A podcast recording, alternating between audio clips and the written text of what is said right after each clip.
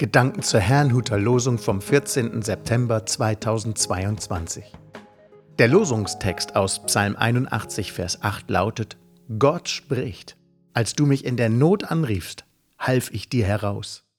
Der Lehrtext dazu steht im 2. Timotheus 4, Vers 17. Paulus schreibt: Der Herr aber stand mir bei und stärkte mich. Es spricht Pastor Hans-Peter Mumsen.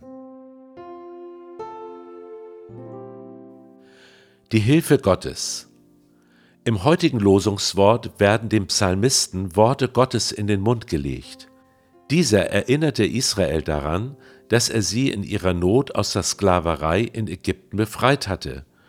Doch es geht nicht nur darum, dass Gott die Gebete seines Volkes erhörte. Er wollte auch wissen, ob die Menschen ihm wirklich vertrauen. So lautet der gesamte Losungsvers folgendermaßen. Als du mich in der Not anriefst, half ich dir heraus und antwortete dir aus Wolke und Donner und prüfte dich am Haderwasser. Obwohl Israel erlebte, dass der allmächtige Gott sich zu ihnen stellte und sie befreite, gerieten sie doch in Panik, als sie kein Wasser in der Wüste fanden. Anstatt Gott nun darum zu bitten, gingen sie auf Mose los, gaben ihm die Schuld für alles und wurden so aggressiv, dass er um sein Leben fürchten musste. Wie ist das bei uns?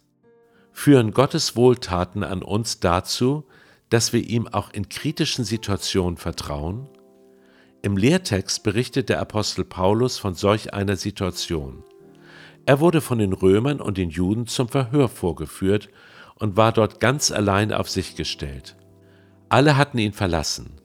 Interessant ist, wie Paulus auf die reagierte, die ihn verlassen hatten.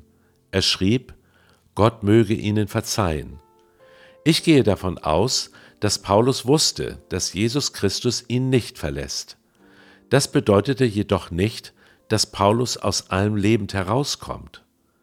Solange aber sein Auftrag auf Erden noch nicht erledigt war, würde ihn niemand daran hindern können.